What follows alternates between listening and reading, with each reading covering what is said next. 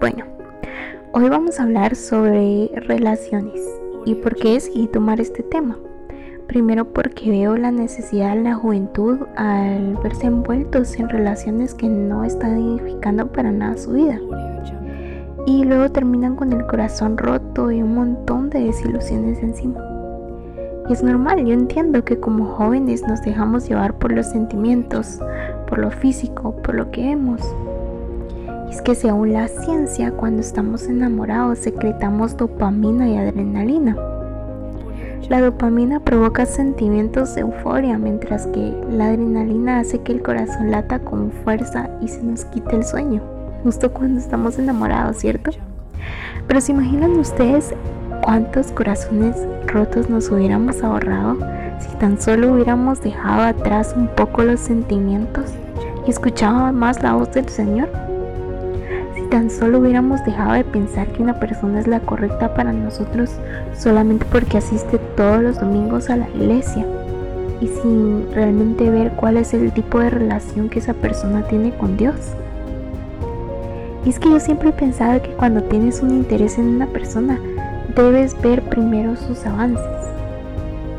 Ajá, avances, justo como cuando piensas en ver una película nueva. Tienes que ver los avances de la misma para poder saber si te gusta. ¿Y a qué me refiero con esto? Pues a conocerla. Y sí, ya sé, ya sé. Ustedes dirán, ay Jocelyn, pero si el noviazgo es para conocer a la persona. Y efectivamente así es, pero es que tengo que tener un momento previo al noviazgo para conocer a esa persona y conocerme también a mí. ¿Y por qué digo conocerme también a mí? Porque muchas veces cuando oramos por nuestra pareja, en nuestra oración está Señor, mándame esa persona que esté sirviendo en tu iglesia, una persona que lea la Biblia todos los días, que le guste el deporte, que así infinidad de cosas que nosotras a veces como mujeres pedimos, que muchas veces son vanas y no son importantes. Pero ¿qué pasa si oramos por una persona que le gusta el deporte, pero a ti no te gusta hacer deporte? ¿Qué pasa si oramos por una persona que esté sirviendo en su iglesia, mientras tú no lo estás haciendo en la tuya?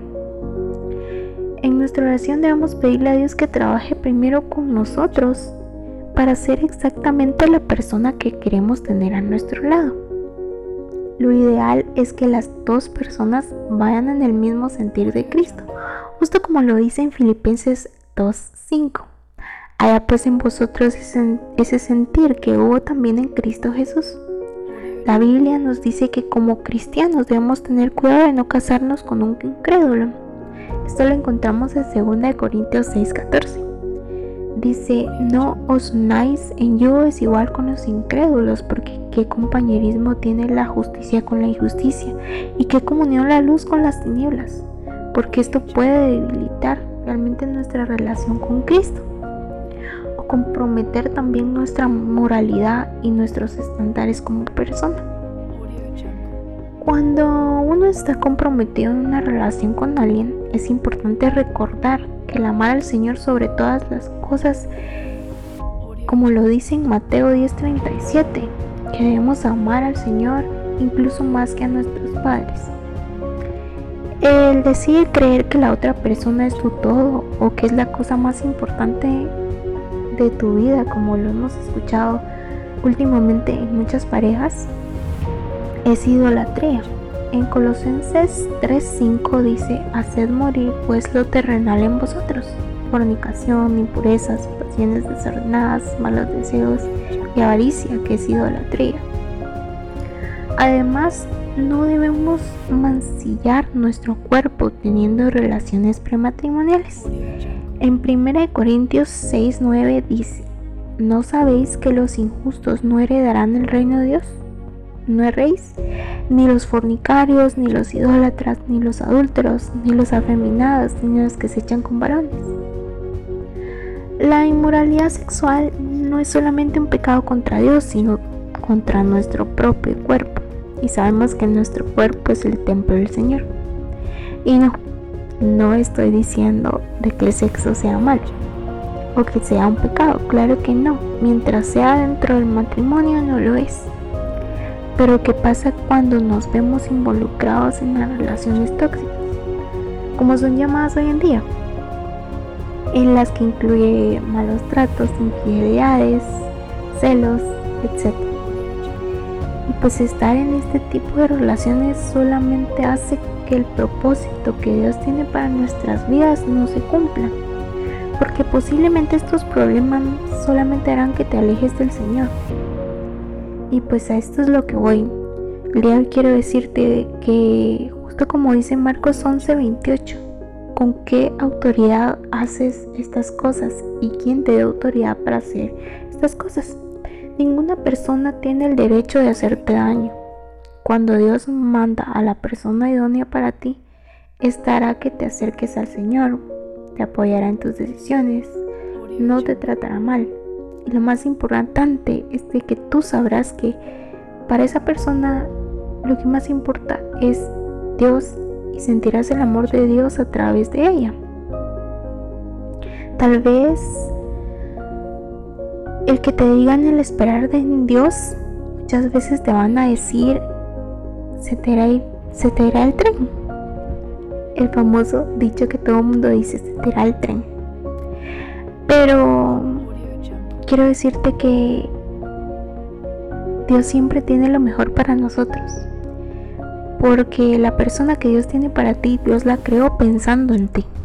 Tal vez en el pasado te hicieron daño, tal vez diste lo mejor de ti y no lo valoraron. Yo no sé por qué situación estás pasando ahora, pero hoy quiero decirte que cuando Dios quita algo de tu vida es porque tiene algo mejor para ti. En Hebreos 11:40 proveyendo Dios alguna cosa mejor para nosotros, para que no fuesen ellos perfeccionados aparte de nosotros. Nos dice que Dios siempre va a buscar lo mejor para nosotros. Quiero que dejes ya en el pasado a esa persona que no te valora. Espera en el Señor y cuida tu corazón porque Él manda la vida. Quizás estés roto y las has endurecido tu corazón para que no te lastime más. Pero en Ezequiel 36, 26 dice, la palabra del Señor, que pondré en ustedes un corazón nuevo y un espíritu nuevo. Quitaré de ustedes ese corazón duro como la piedra y les pondré un corazón dócil. Así que hoy espero que pienses en esa relación que quizás ya pasó, pero aún sigues con eso en tu corazón, que no has perdonado y no te dejas seguir con el propósito que Dios tiene para ti o quizás te encuentras en esa relación tóxica. Quiero que sepas que Dios tiene algo mejor, solo necesitas esperar en el tiempo de Él. Recuerda buscar primero su reino y su justicia y todas esas cosas le serán añadidas. Mateo 6:33. Que Dios te bendiga mucho, espero que sea de bendición para tu día. Si quieres compartirlo con alguien más o piensas que va a bendecir a alguien más, eh, compártelo. Y te saluda Jocelyn. Hasta la próxima.